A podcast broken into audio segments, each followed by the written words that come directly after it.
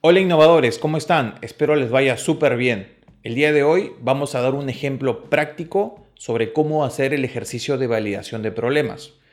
Espero que les guste y quédense hasta el final porque vamos a dar un ejemplo real.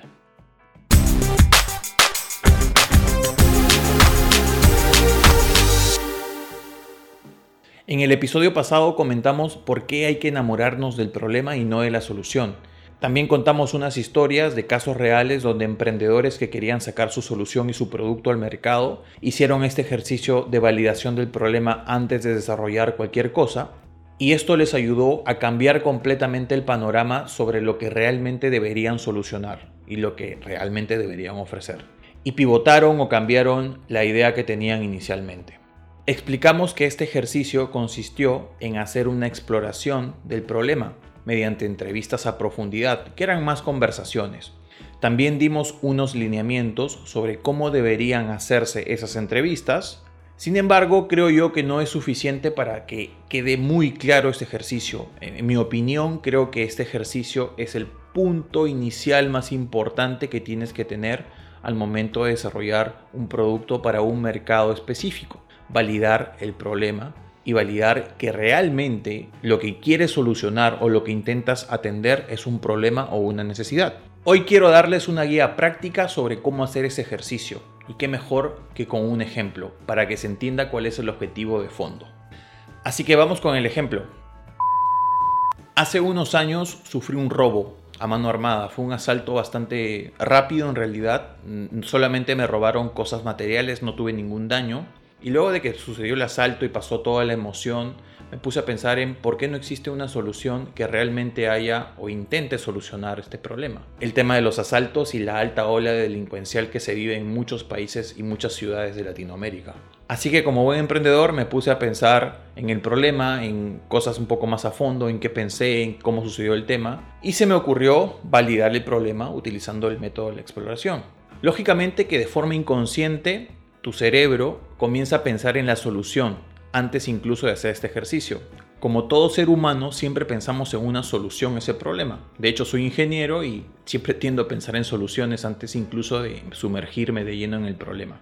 Y se me ocurrió la idea de crear un dispositivo conectado a una plataforma web y a una aplicación que te permita alertar a la policía o a servicios de emergencia cuando tengas un asalto o un robo y uno comienza a, imaginarse ¿no? cosas y funcionalidades y georreferenciación y todo lo que se te puede ocurrir a nivel de funcionalidad. Pero luego volví justamente a los principios de la innovación.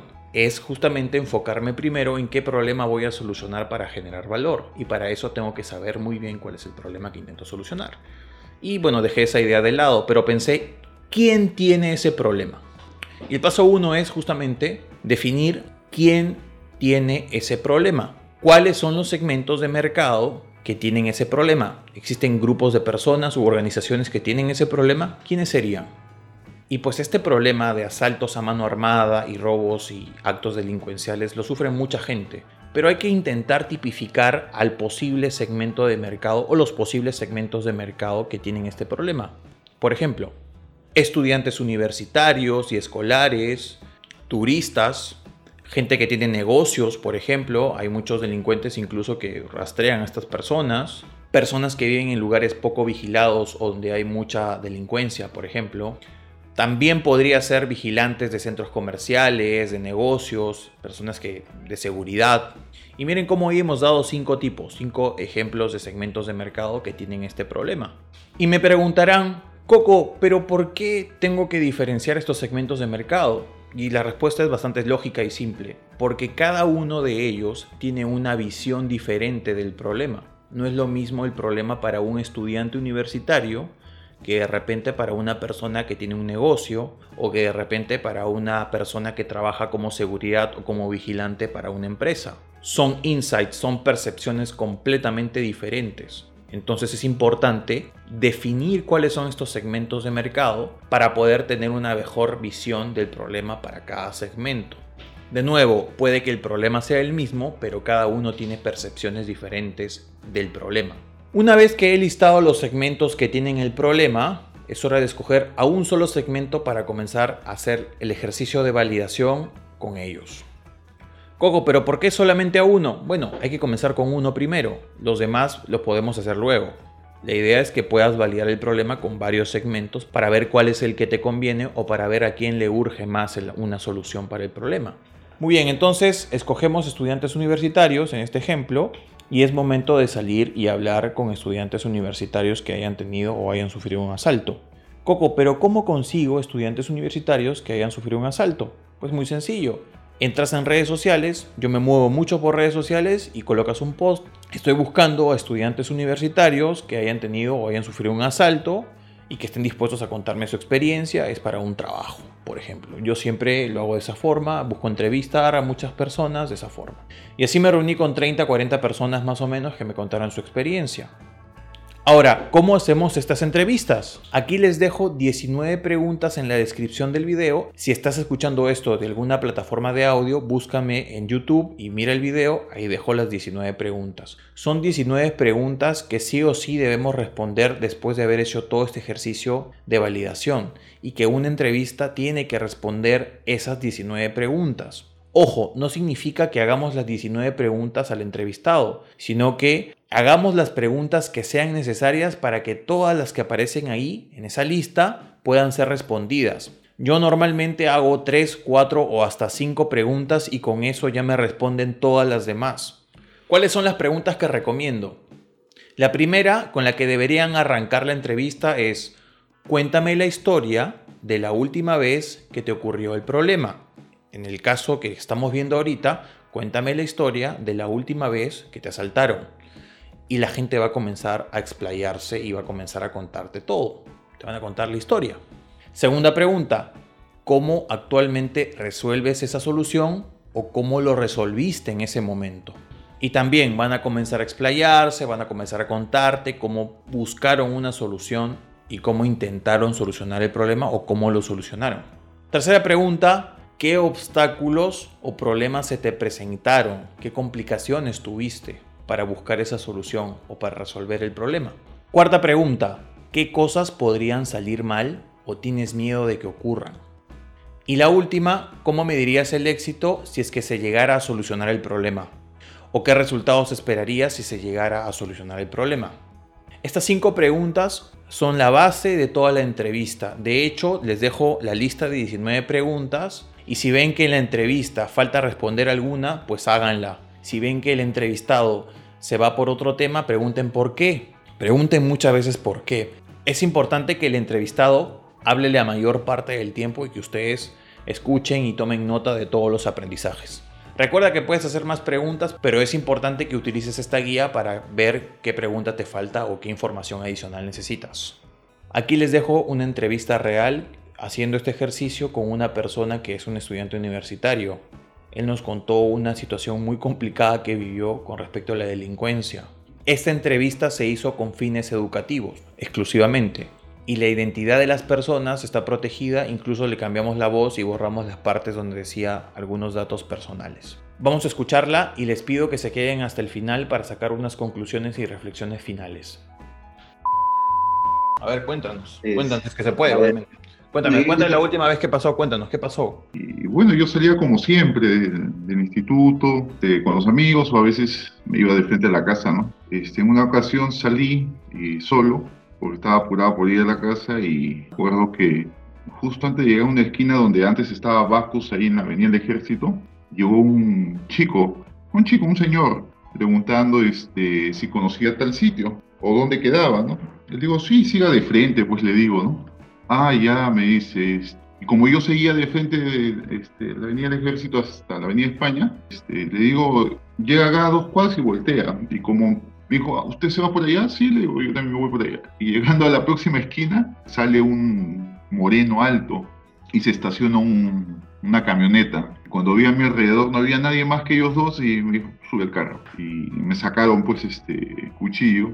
Ya, caballero, tuve que subir al carro, pues no, no me quedaba otro, no había nadie y me sentaron en la parte de atrás y a mis lados estaban dos personas, una en cada lado de la puerta y los otros dos adelante de la camioneta.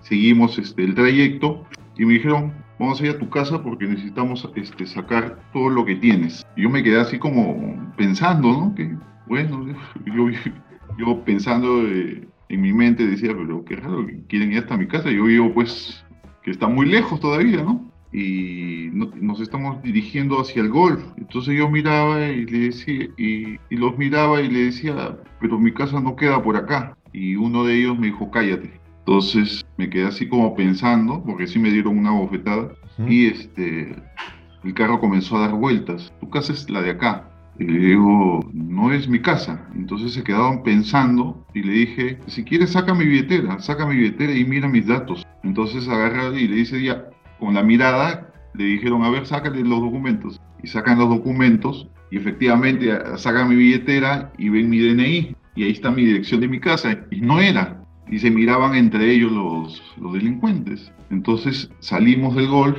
y comenzamos a regresar al centro. Parece que estaban pensando qué hacer o qué. Y en ese momento me acuerdo que estamos llegando a la Avenida España y se aparecen dos patrulleros. Yo rezando que, que esté la policía por ahí, ¿no?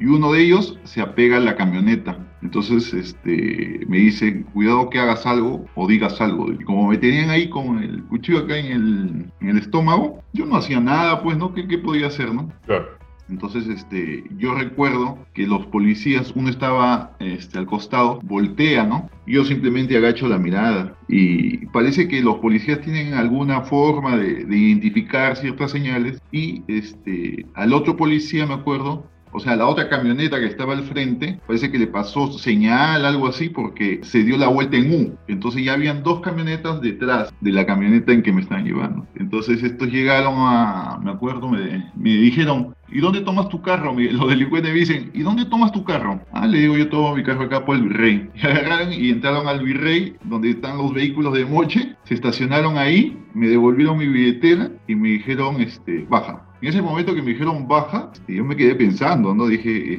si bajo, me pueden hacer algo por la espalda, pero ni bien abrieron la puerta, hasta que yo salí corriendo y, y ahí nomás llegaron los patrulleros. Los quisieron alcanzar, pero se escaparon. Eso fue lo que realmente este, me pasó, ¿no? Eso.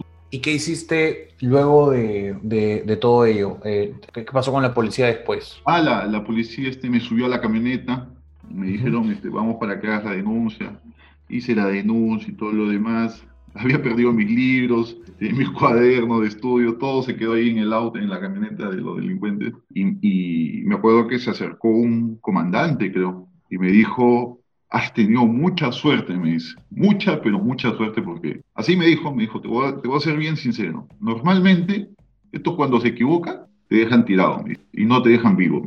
Y, y, uno de los que manejaba la camioneta de la policía me dijo que vio cuando yo me agaché, ¿no? Entonces, este, él, ahí es donde él, él comentó, dijo, ¿no? Lo que pasa es que nosotros conocemos ciertas actitudes, ciertos reflejos de las personas. Entonces tu actitud esa cuando agachaste la mirada, o sea, era persona en problema, pero que no puede hacer nada, ¿no? Y, así fue, ¿no? Igual hice la denuncia, todo, pero no, no llegaron con ellos. No llegaron con ellos, no recuperaste nada entonces, ¿no? No, no, no. Lo único que perdí fueron mis libros, mis cuadernos, ¿no? Nada más. Y bueno, y el dinero que tenía en, la billetera sí se lo cogieron, pues, ¿no? Ok, ok. Y este, sí, imagínate que hubieran llegado, hubieran dicho, este, hemos solucionado el tema. ¿Qué te hubiera escuchado, eh, qué te hubiera gustado escuchar, no?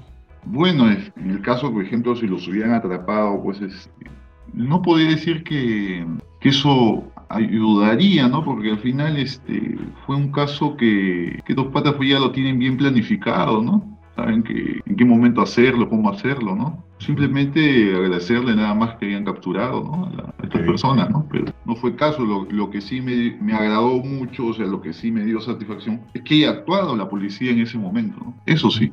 Y tuviste también como que suerte que eh, tengas un patrullero cerca, pues, ¿no? Sí, o sea, yo trataba de mirar que, que pues, que pasen las camionetas de la policía, ¿no? O sea, para mi suerte, dos aparecieron, ¿no? Uno al costado y el otro al frente, ¿no? Y cuando estabas en ese, en ese tema, en medio de todo ello, ¿qué sentimientos tuviste, Cristian, ahí cuando estabas en, en, medio de la situación? Yo la verdad que pensaba, decía, ¿qué puedo hacer? Mis opciones son bien escasas porque tenía dos personas, una cada a mi lado, no podía moverme. Segundo, ellos tienen armas, yo no. Entonces, este, yo solamente pensaba en que alguien por ahí o, la policía por ahí este, se dé cuenta, ¿no? Si hago algo, algún movimiento, alguna mirada, algo Nada más que eso, porque no... Y mantener la tranquilidad, porque no, como están armados cualquier cosa, pues tú sabes que el delincuente no le gusta y simplemente pues te puede acuchillar, te puede disparar, ser lo más sereno y tranquilo, ¿no? No demostrarle mucho, de demostrarle resistencia ni nada, ¿no? Simplemente hacerle ver que, bueno, sí, tú tienes el control, yo no, nada más. Pero las opciones eran muy, muy, muy escasas. No puedes hacer mucho con cuatro personas. Creo que muchas gracias, muchas gracias. Muchas gracias por quedarte hasta aquí y escuchar toda la entrevista. Como habrán escuchado, el entrevistado contó la experiencia que fue algo más que un simple asalto. Nos dio mucha información sobre cómo se comportó él, cómo se comportaron los delincuentes, cómo se comportó la policía ante esta situación, cómo trataba de buscar ayuda, se preguntaba qué puedo hacer en esta situación. Dense cuenta que fue el entrevistado el que habló más. Yo solamente hice un par de preguntas, de hecho creo que tengo pocos segundos de hablar y ese es el objetivo, que el entrevistado haga catarsis, que te cuente todo lo que pasó y apuntar la mayor cantidad de información sobre el problema. Obviamente que este fue solo un ejemplo. La idea es hacer muchas entrevistas, 30, 40 entrevistas con diferentes personas, porque cada persona también puede contarte y puede darte más información. Pero siempre es importante mantenerse en el segmento de mercado que has escogido, que en el ejemplo que les estoy dando son estudiantes universitarios. Luego podrías hacer otro ejercicio en un segmento diferente. Coco, ¿y ahora qué hago con esta información de las entrevistas? Pues es momento de comenzar a armar la propuesta de valor, pero eso lo vamos a ver en el siguiente episodio. Así que les mando un abrazo, recuerden seguirme en redes sociales arroba cocoegusquiza y no se olviden de compartir este podcast con alguien que lo necesite. Hasta el próximo episodio.